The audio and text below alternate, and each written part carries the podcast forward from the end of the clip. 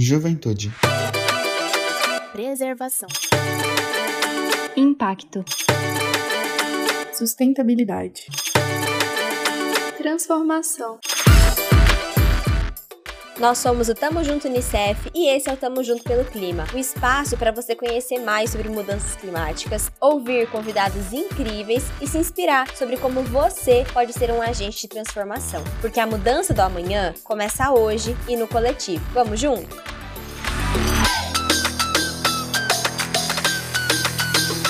Olá, eu sou a Taina Salles de Pernambuco. Eu sou o Alice de Pernambuco. E eu a Sara de Minas Gerais. Esse é mais um episódio do quadro Tamo Junto pelo Clima, que conta hoje com Bárbara Ferreira, uma convidada incrível e o mais importante, a sua participação. Então vem com a gente que vai valer muito a pena.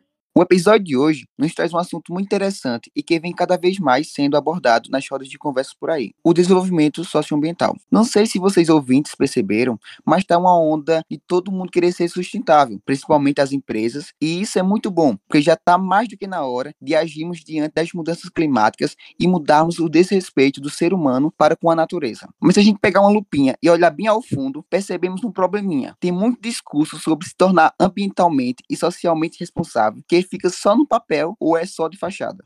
Pois é, Alisson. Isso é chato porque, além de ser uma mentira, engana muita gente. Mas em meio a esses casos de enganação e muita promessa, pouca ação, existem muitas pessoas que realmente estão adotando o empreendedorismo sustentável na prática. Um dos pontos altos que vamos tratar no episódio de hoje. E se você aí do outro lado ficou ansioso por não saber o que é empreendedorismo sustentável e já correu para pesquisar no Google, fica bem relax, que a gente te explica aqui mesmo que é isso. Você ajuda a gente nessa, Tainá? Mas é lógico, você aí ouvinte pode não saber, mas empreendedorismo sustentável é uma abordagem que se concentra em criar e gerenciar negócios que equilibram a obtenção de lucros com impacto ambiental e social. Sabe aquela sigla que todo mundo fala torto e é direto no mundo corporativo, em congressos e até mesmo no jornal? O tal do ESG? Pois bem, o empreendedorismo sustentável busca trazer impactos positivos dentro de cada uma das letrinhas dessa sigla, conciliando o ED ambiental, e eu não falei errado não, galera, é que essa sigla é em inglês e a tradução de ambiental é environmental, com o S social e o G de governança. Ai, ai, ai. Essa mania do povo colocar as siglas tudo em inglês para dar trabalho para os oradores aqui, né, Tainá? Mas voltando para o português e resumindo essa história toda, essa abordagem de negócios se concentra em criar soluções inovadoras e sustentáveis que atendam às necessidades atuais sem comprometer a capacidade das futuras gerações de atenderem às suas próprias necessidades. Se você é ouvinte assíduo do Tamo Junto pelo Clima e se lembra de alguns episódios atrás, já conectou que essa ideia de atender necessidades no hoje, sem prejudicar o amanhã, tem tudo a ver com o conceito de desenvolvimento sustentável. E é por isso que a gente fala que esse tipo de empreendedorismo anda junto com um objetivo global de buscar um novo desenvolvimento mais justo e responsável com o planeta. E é tão importante a gente ter essa virada de chave quanto ao desenvolvimento, né, Alisson? Desde a criação dessa ideia de desenvolvimento sustentável no relatório de Brundtland, a gente percebe cada vez mais a preocupação do mundo em conciliar a sede pelo lucro com a preservação do meio ambiente. Isso com certeza é a chave para um mundo melhor. E agora que a gente já te deu a definição, eu quero saber de você, ouvinte. Você conhece algum empreendimento sustentável na sua cidade? Ou já priorizou comprar um produto ou contratar um serviço de uma empresa que preza pelo meio ambiente? Olha, eu sei que você perguntou para os nossos ouvintes, Sara, mas eu vou responder a sua pergunta para não te deixar no vácuo, tá? Sou o tipo de pessoa que presta atenção se a empresa se preocupa com o meio ambiente, se tem ajuda de institutos ambientais, sociais, e eu não sou a única brasileira que pensa assim. De acordo com alguns estudos realizados pela agência de pesquisa União mais Webster e divulgados pela Federação das Indústrias do Estado do Paraná em 2019, 87% dos brasileiros preferem adquirir produtos de empresas sustentáveis e 70% dizem que não se importam em pagar um pouco mais por esse diferencial. Caramba, é uma porcentagem bem alta. Não achei que seria tanto, viu? E isso é muito bom, porque se a gente, como consumidor, não valorizar o que é produzido de forma ambientalmente responsável, a gente nunca vai ser uma mudança das grandes empresas. Lógico que muitos desses produtos são mais caros. Não é todo mundo que tem o luxo de poder fazer essas escolhas, mas quem pode tem que embarcar nessa, né? Indo um pouquinho além, Alisson, podemos até fazer uma relação desse hábito de consumo com o que aconteceu na pandemia da Covid. O que eu quero dizer é que muita gente teve que se reinventar para sobreviver nesse período, criando produtos e negócios artesanais e sustentáveis. E quando a gente escolhe por consumir produtos assim, em vez dos tradicionais, a gente abre portas para empreendedores locais e empresas pequenas conquistarem clientes e crescerem, bem como incentivar incentivamos as de médio e grande porte a se adaptarem, o que eu acho incrível. E sabe o que eu acho mais interessante disso tudo, Sara? É que os empreendedores sustentáveis buscam encontrar maneiras de criar valor para os negócios como todo empreendedor, enquanto consideram o impacto ambiental e social de suas atividades, mesmo que para isso tenham maior gasto ou mais trabalho. Eles criam empresas que são financeiramente viáveis, mas que também atendem às necessidades das comunidades em que operam, protegem o meio ambiente e contribuem para a economia local, nos ajudando a criar um futuro sustentável para as pessoas e o planeta. Puxando esse fio do impacto desses empreendedores em suas comunidades, bora fazer o nosso momento de interação desse episódio. Corre lá no seu Twitter e conta pra gente como você acha que os empreendimentos sustentáveis têm ajudado as comunidades brasileiras. Conta pra gente também se você sente o impacto de algumas iniciativas ou negócios sustentáveis no seu cotidiano. E não esquece de colocar o hashtag TMJUnicef para a gente achar seu comentário, que a gente vai amar encontrar ele por lá. E falando em empreendimentos sustentáveis, melhoria da qualidade de vida e oportunidades, se a gente parar para pensar, vários de nós já enxergamos algo na sociedade que pode ser melhorado ou implementado, mesmo sem criar um novo negócio para encontrar uma solução ao problema, não é mesmo? Seja participando de um mutirão, de limpeza na praia, recolhendo assinaturas para a criação de um novo projeto de lei que beneficie nossa sociedade, participando da construção de uma horta comunitária para diminuir a insegurança alimentar ou até mesmo fazendo protestos pelo clima ou por outras questões. Muitos de nós já nos engajamos para a resolução dos problemas que vemos no dia a dia, chegando até mesmo a criar projetos e movimentos. Muitas dessas ações pequenas que a gente toma poderiam muito bem virar um caso de empreendedorismo ambiental, se duvidar. Exatamente, Sara. Acho que muita gente não sabe, mas muitos empreendedores sociais começam suas histórias no ativismo, promovendo pequenas mudanças que vão crescendo e aumentando seu impacto e motivando as pessoas ao seu redor, ao ponto de virarem uma iniciativa estruturada ou uma empresa. E por sua vez, uma das portas para o ativismo é justamente o que fazemos aqui no Tamo Junto Unicef, o trabalho voluntário. A gente aqui sabe, mas tudo pode não saber. O trabalho voluntário tem como objetivo atuar para atender as necessidades que são percebidas na nossa sociedade.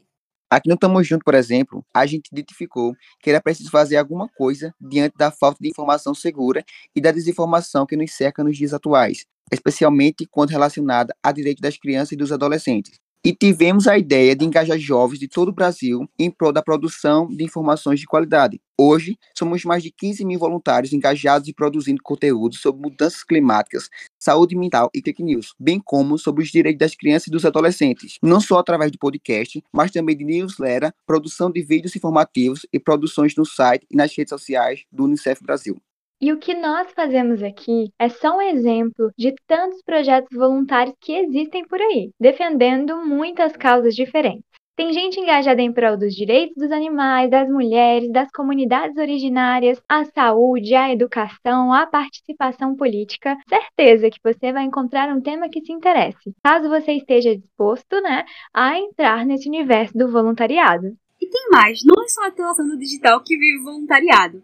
Esse trabalho pode ser feito em vários lugares, de maneira online, em escolas, ONGs, comunidades e até mesmo na rua da sua casa. Ou seja, tem para todos os perfis. E como voluntária, posso afirmar com certeza para vocês que praticar voluntariado é algo transformador. Expande nosso conhecimento de mundo, nos torna pessoas mais empáticas, nos dá chance de conhecer novos lugares e realidades que nunca tínhamos percebidos antes. E ainda nos faz desenvolver novas habilidades. Concordo muito contigo, Tainá. E adicionando um detalhezinho muito legal à sua fala, para além de te ajudar a sair da bolha, conhecer novas realidades e se desenvolver como ser humano, o voluntariado também nos oferece a oportunidade de conhecer gente nova e fazer um famoso network, assim como todo trabalho desenvolvido em equipe. E por nos permitir entrar em contato com outros profissionais, acaba aumentando a chance de aprendermos a resolver desafios cotidianos, de entender dinâmicas de trabalho atrelado ao ativismo e até mesmo de descobrirmos novas oportunidades para se engajar, já que muito desse network é feito com pessoas engajadas também em outras causas sociais. Com certeza. E já que você falou de mercado de trabalho, Alisson, vale pontuar aqui que o voluntariado também traz uma grande oportunidade de você mostrar que é um profissional comprometido com causas sociais, o que hoje é muito bem visto no mercado de trabalho. Sempre cabe fazer o adendo de que voluntariado é compromisso e tem enormes impactos na vida de quem recebe as mudanças que provocamos. Por isso, é legal se engajar em atividades que vocês realmente gostem e que façam sentido. Não só pensando em ter um trabalho voluntário para adicionar no currículo, né?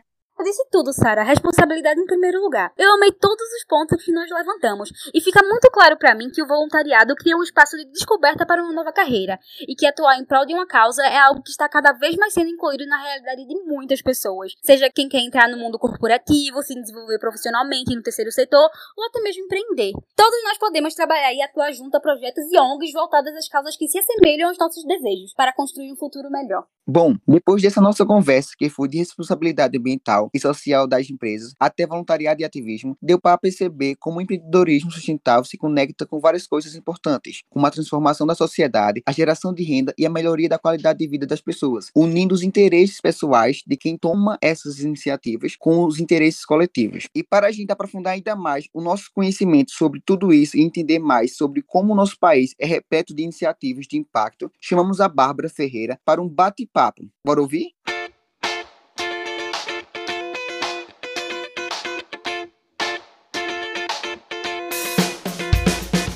Formada em Engenharia de Produção, Bárbara Ferreira é fundadora da Comunidade Trabalhar com Impacto, uma rede que democratiza e potencializa o acesso a oportunidades de trabalho dentro do setor socioambiental. Além disso, trabalha com a aceleração de negócios de impacto que visam solucionar de maneira inovadora os desafios sociais e ambientais que são percebidos no Brasil, engajando empreendedores, empresas, institutos e investidores na promoção de agendas de impacto e ESG. Bárbara, seja muito bem-vinda ao Tamo Junto pelo Clima. É uma alegria imensa ter você aqui com a gente. E para dar um start na nossa conversa, a gente sabe que existe bastante gente que não sabe o que é mercado de impacto socioambiental, muito menos que ele existe. Você poderia nos contar um pouco mais sobre o que é esse segmento?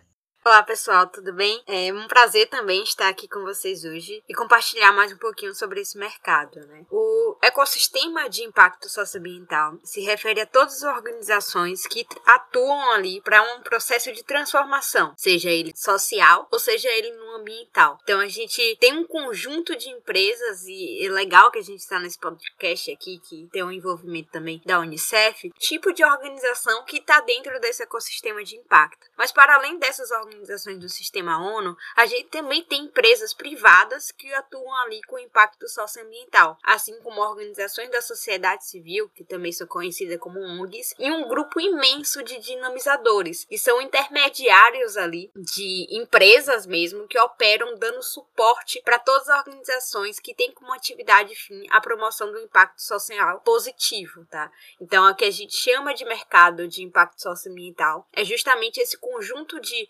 organizações, seja do terceiro setor, do setor privado ou ali intermediário, né, o híbrido, que é um conjunto de terceiro setor e do setor privado, para a promoção de impacto social positivo. Sensacional, Bárbara. E a gente aqui tá super curioso para saber mais sobre o seu vínculo pessoal com o mercado de impacto e como tudo isso começou na sua vida. Em que momento você percebeu que você gostava de trabalhar com o mercado socioambiental? Como você se encontrou nesse movimento tão importante que é lutar pela democratização do acesso a oportunidades dentro desse setor, né, de impacto socioambiental?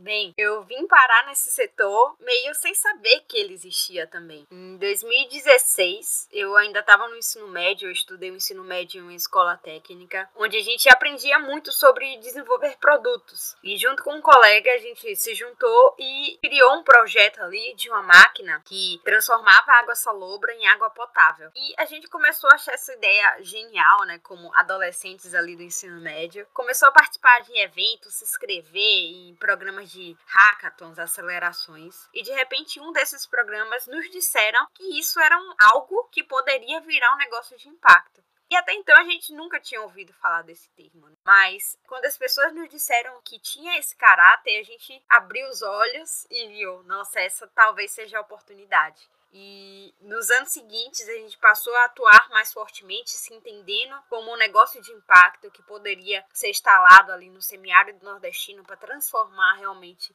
a vida das pessoas que não tinham acesso à água potável. Foram quase dois anos ali entre pesquisa, participação de eventos e afins. Mas a ideia não vingou. Não é uma história bonita aqui de empreendedorismo social. Porque a gente tinha outras demandas da faculdade, de trabalho, e até então o negócio em si não gerava renda pra gente. Né? Então a gente abandonou essa ideia, mas eu não abandonei o ecossistema de impacto. Eu continuei presente nos eventos, até que algum tempo depois, uma pessoa que me ajudou quando eu tinha meu negócio lembrou de mim, porque tinha ele conheceu um outro negócio que estava começando também na área de água potável e saneamento, e esse negócio precisava contratar um estagiário para cuidar ali e ser a primeira pessoa assim que entrar no time para fazer arrumar a casa, vamos dizer assim. Então, ele me indicou para esse processo seletivo. Eu participei do processo, passei, fui a primeira pessoa, né, dessa startup no setor de água potável e saneamento, bem conhecida também aqui em Salvador.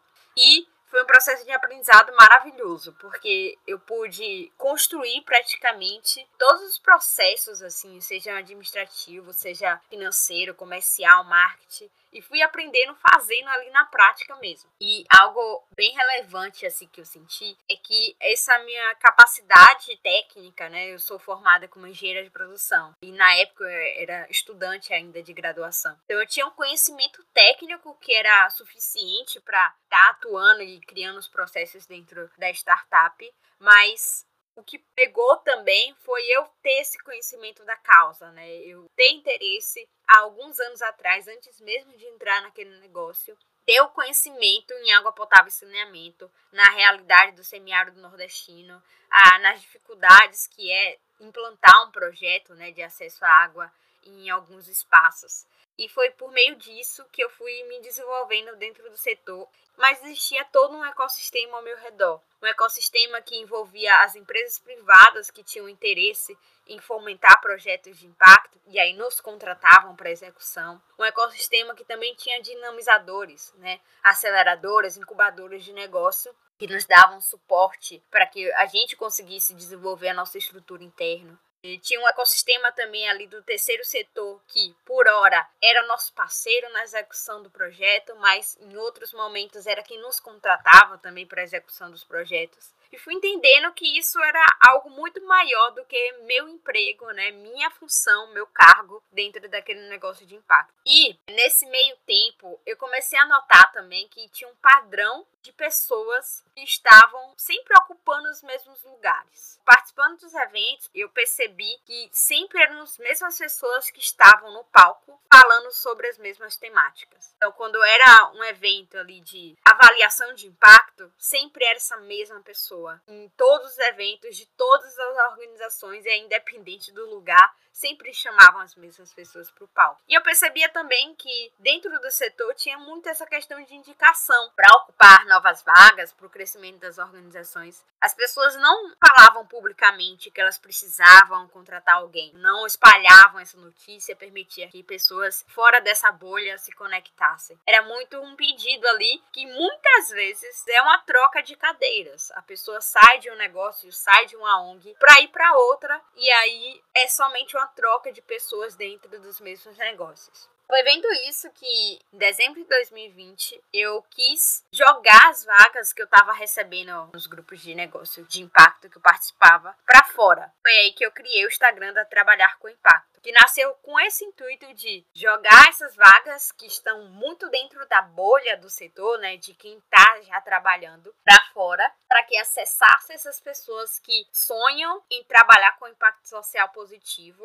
mas ainda não tiveram oportunidade ou por não estarem ainda dentro da bolha do ecossistema de impacto, não vão acessar essas oportunidades. E o outro ponto, né, as vagas do setor de impacto não estão nos sites populares de vaga por aí. Quem procura procura vagas nesse sistema não vão achar ou vão achar muito pouco, ou vai ser extremamente competitivo, porque as pessoas que estão nessas plataformas não entendem a dimensão, a diferenciação que é necessário, né, para trabalhar dentro do setor de impacto. E foi assim que eu comecei ali na página no Instagram, jogando as vagas que eu recebia, fazendo um mega esforço para me conectar com mais pessoas, colocar hashtags, fazer uma integração ali para que esse conteúdo chegasse a pessoas que não estão dentro da bolha do ecossistema de impacto. Depois isso virou processo de aprendizado também, porque ouvindo tanto as pessoas que seguiam a página quanto os recrutadores, eu percebia que existia uma grande diferença de visão entre quem quer trabalhar com impacto e o que o recrutador está procurando. Foi daí que trabalhar com impacto também se tornou essa plataforma de fazer processos seletivos para ajudar tanto os recrutadores a acharem pessoas talentosas, né, tanto na parte técnica quanto em relação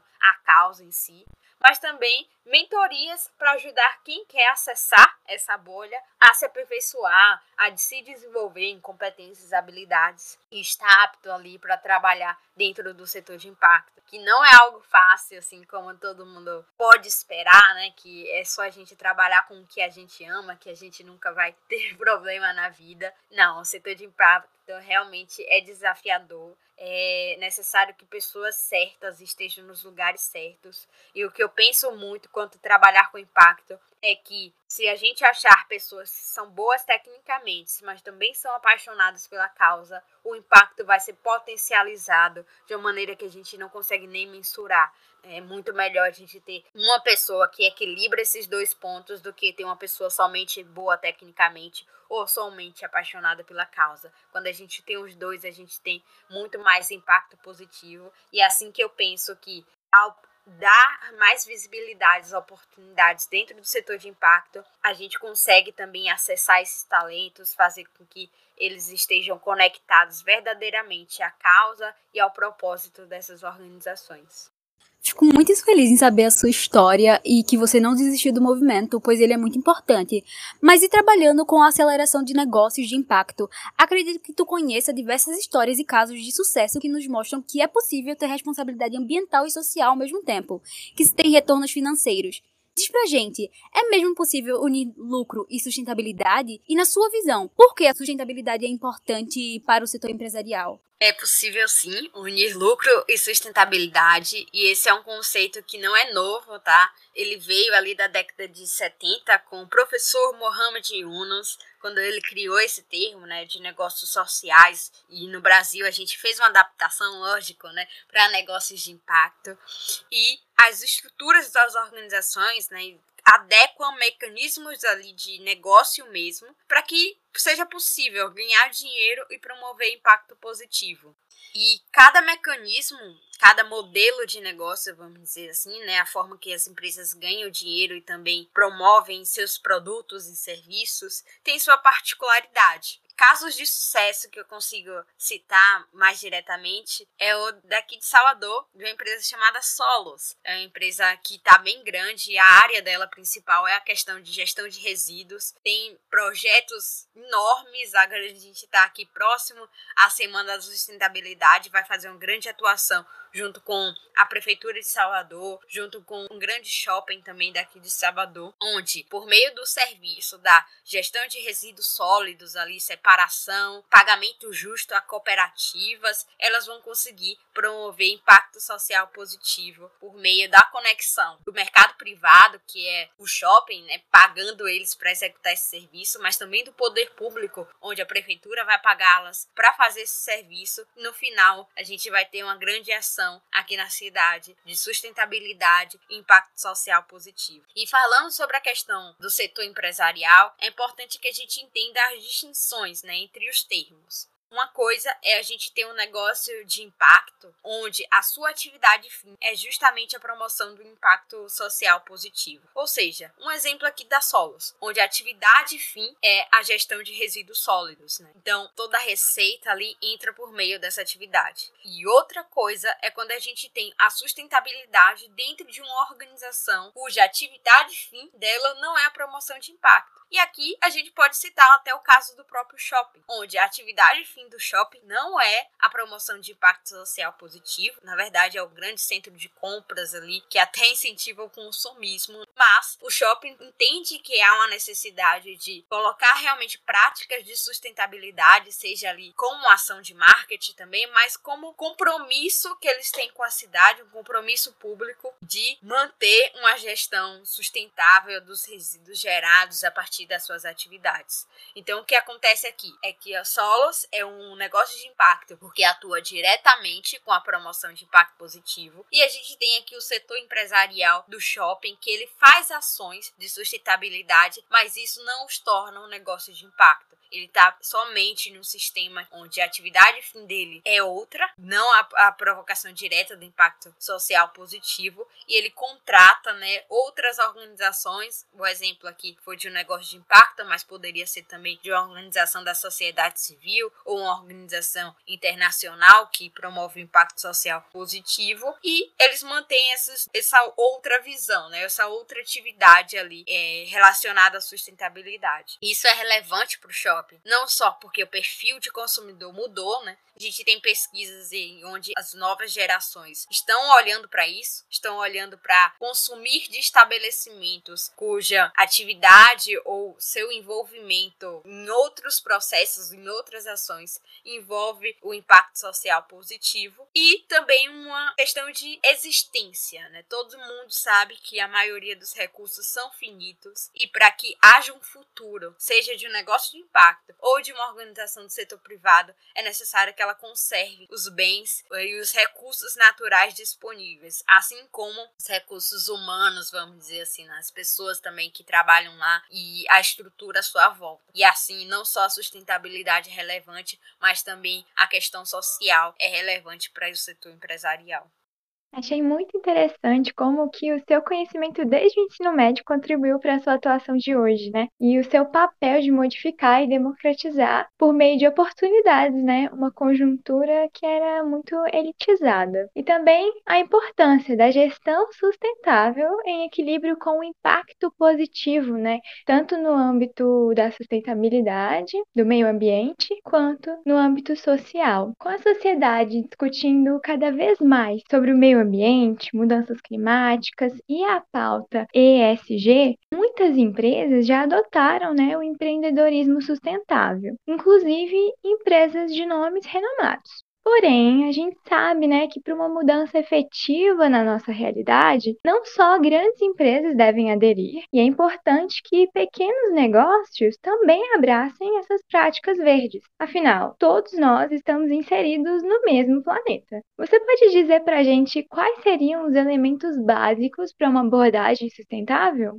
Como abordagem básica para uma sustentabilidade, seja em um grande ou pequeno negócio, é essencial que vocês e a organização em si entendam o que é material. E esse é um conceito bem técnico, mas bem comum para quem está dentro desse ecossistema de impacto. O conceito de materialidade consiste em a gente agir onde a gente tem maior impacto. E aqui eu me refiro que empresas, por exemplo, que tenham um grande uso do solo, o impacto negativo ou o impacto que tem mais prejuízo, seja para o meio ambiente ou para a sociedade ali em torno, está justamente no uso do solo. Então, a empresa, para ter um avanço e realmente mostrar que está comprometida com essa pauta, ela precisa estar agindo nisso. E a gente vê isso, às vezes, muito no modo contrário, com outros segmentos, assim, que às vezes prejudicam muito uma área específica, mas nem olham para essa área, porque sabem que se elas olharem para essa área, talvez elas estejam destruindo ali o próprio negócio, né? O negócio delas não poderia existir. É um primeiro pilar que eu indicaria, um elemento básico para começar, é entender isso, entender o que é que realmente importa no segmento que você está atuando para que você consiga corrigir a sua atuação a partir disso. O segundo ponto é não olhar ações de sustentabilidade como despesas, né? Mas sim como investimento e como parte do negócio. É muito comum que as organizações também pensem que elas precisam de um orçamento específico para trabalhar com sustentabilidade, ou isso é coisa de grandes organizações que têm planejamento anual, depende de investidor, enfim. Mas a gente tem que pensar que se a gente não faz um processo ou escolhas da nossa organização organização que olhem para a preservação de recursos naturais, né, mas também de pessoas, de modo de governança mesmo, de como tratar ali seus fornecedores, manter a ética, né, sair de qualquer tentativa ou mecanismo de corrupção. Se a gente não olhar para esses pontos e se afastar deles, a gente estaria quebrando com a própria possibilidade da gente se manter como organização, né? Então é necessário entender que olhar para as práticas de sustentabilidade, seja parte social, ambiental ou de governança, né, que é o famoso ESG que está com esse novo rótulo, mas existe já há alguns anos também, algumas décadas, a gente vai estar tá agindo contra o nosso próprio negócio, contra a nossa própria sustentabilidade, porque o ecossistema como um todo já entendeu isso, as grandes empresas já entenderam isso, os grandes fundos de investimento já entenderam isso e já estão colocando medidas ali que barrem o crescimento das empresas que não estão atentas né, a essas novas práticas relacionadas à sustentabilidade social e governança. E agora, para fechar nossa sessão de perguntas com chave de ouro, como uma avaliadora de impacto socioambiental, qual conselho você daria aos nossos ouvintes que desejam implementar o empreendedorismo sustentável no seu próprio negócio ou até mesmo propor ações inovadoras na empresa em que trabalha? Para quem tem um próprio negócio, eu indico se conectar com o ecossistema de impacto. Muito antes de você decidir o que efetivamente você vai fazer ali dentro do empreendedorismo sustentável. Porque essa conexão com o próprio ecossistema vai te mostrar quais são as possibilidades, o que é que já existe, o que é que você pode criar de novo e realmente resolver problemas de fato dentro do ecossistema de impacto. Hoje a gente tem uma dificuldade de achar novos negócios na área de impacto socioambiental. Muita gente que está nascendo, às vezes faz uma solução que já existem 10 outras soluções iguais. Então, isso vem muito relacionado à não conexão com o ecossistema antes de querer propor algo novo, né? Então, minha primeira dica é realmente ir atrás do ecossistema. Pesquisa se na sua cidade não tem uma aceleradora, incubadora de impacto socioambiental. Isso está sendo muito comum em universidades, tá? Então, já tem um centro de tecnologia dentro da universidade, e aí tem pessoas que estão conectadas à causa de impacto e podem te dar um suporte nisso para você entender que do seu negócio já está enquadrado ali dentro dos parâmetros básicos né, de um negócio de impacto, mas o, também o que é que você pode explorar e aperfeiçoar nisso. Então, minha primeira dica para quem tem um negócio é essa: se conectar com o ecossistema local ou nacional mesmo de negócios de impacto. E para quem está buscando propor práticas de sustentabilidade dentro de grandes empresas do setor privado, vale entender justamente aquele ponto de materialidade que eu mencionei. Isso é muito relevante e está muito conectado também a como a empresa privada vai ser cobrada. Precisa entender qual é a lógica que está por trás ali da diretoria, de quem decide, se a empresa está buscando investimento, empréstimo de organização porque tudo isso parece que não, mas está conectado ao que a empresa vai fazer com relação à sustentabilidade ou para onde a empresa vai precisar olhar. Então é necessário entender quais são as metas estratégicas, né, os prazos também dessa empresa, se ela se conectou com algum marco ou algum compromisso público para caminhar na mesma direção, né? Também vale entender essa lógica do mercado para a partir daí você conseguir construir bons argumentos para colocar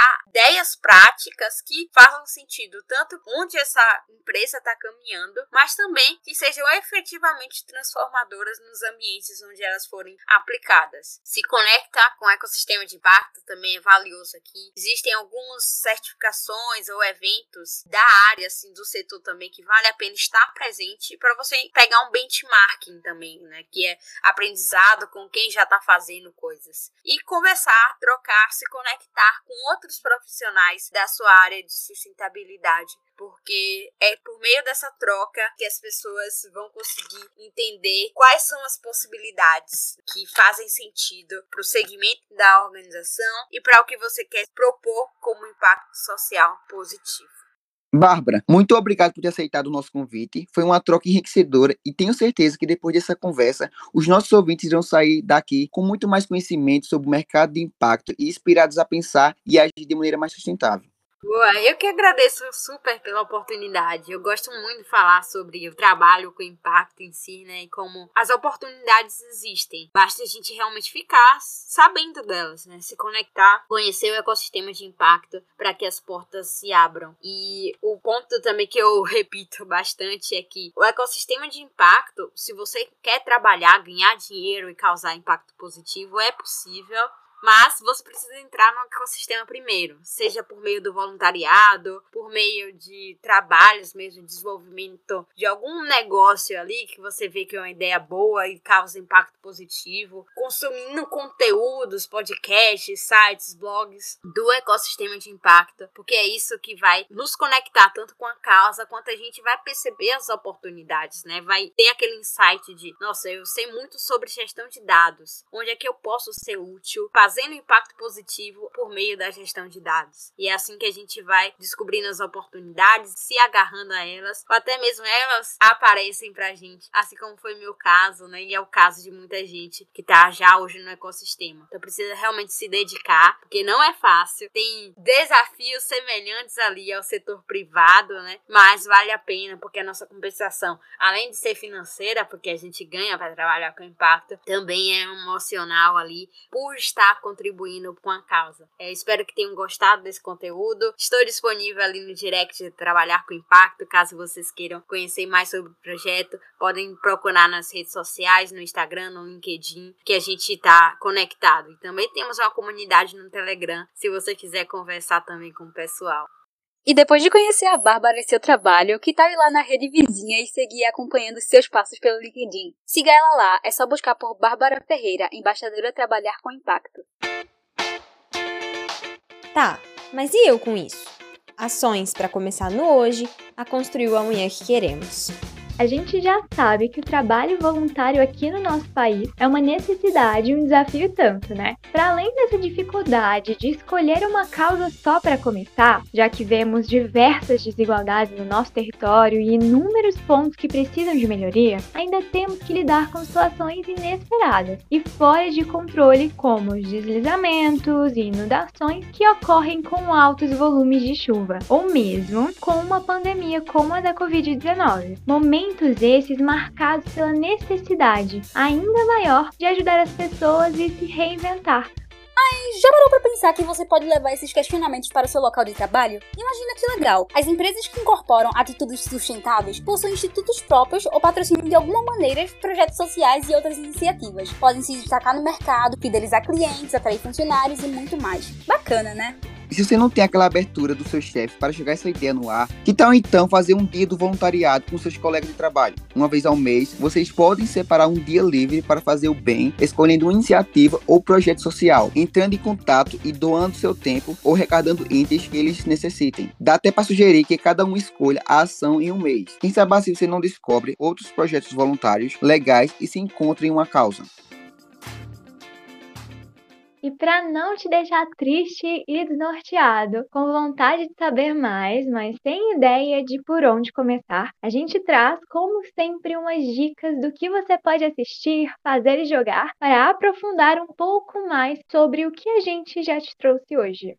Você sabia que as pessoas ganham dinheiro com ativismo? Pois é, mas a maioria delas começa como voluntário de projeto que luta por uma causa. A plataforma digital Atados traz várias opções de voluntariado. Basta você dar uma olhadinha na sua área de interesse e rapidinho irá achar uma opção que combine com você. Tem opções para trabalhar de casa, presencial e até com ONGs. Mas se for o caso daquele dia de preguiça em que a gente só quer deitar e assistir alguma coisa, o documentário Jovens e Ativistas apresenta como jovens de todo o mundo estão enfrentando problemas como mudanças climáticas, injustiça social, insegurança alimentar, abuso dos direitos humanos e a falta de acesso à educação. O documentário está disponível no Globoplay, super fácil de achar.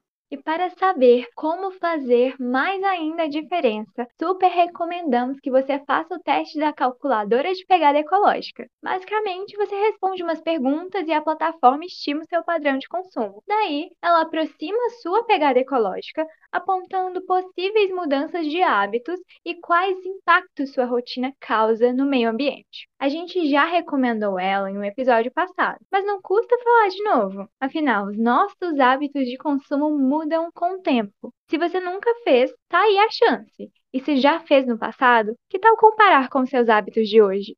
Por fim, sabia que dia 28 de julho é considerado dia de conscientização do uso sustentável de recursos biológicos para a preservação e conservação do meio ambiente? Como inspiração para esse dia e atendendo aos pedidos dos gamers não representados ainda nesse momento dos volunteers indicam, pega essa dica aí de jogo. Este City, o jogo que passa em 2140 em uma sociedade vidrada no uso de plástico.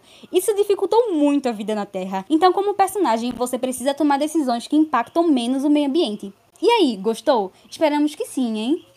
E esse foi mais um episódio do quadro Tamo Junto pelo Clima, aqui do podcast Ouvi Dizer, do Tamo Junto Unicef. Aproveite que você tá por aqui e corre para dar uma olhada nos outros episódios que foram lançados. E não deixe de seguir o podcast para não perder nenhum episódio que vem pela frente. Também dá uma olhada nas redes sociais para conferir o conteúdo que os volunteers vêm produzindo por lá. Dá também para seguir as redes sociais do Unicef Brasil e acessar a hashtag TMJUnicef na sua rede favorita. Assim, você fica sempre de olho para ver o que a gente está aprontando por lá. E como sempre, a gente te espera no próximo episódio. Tamo junto?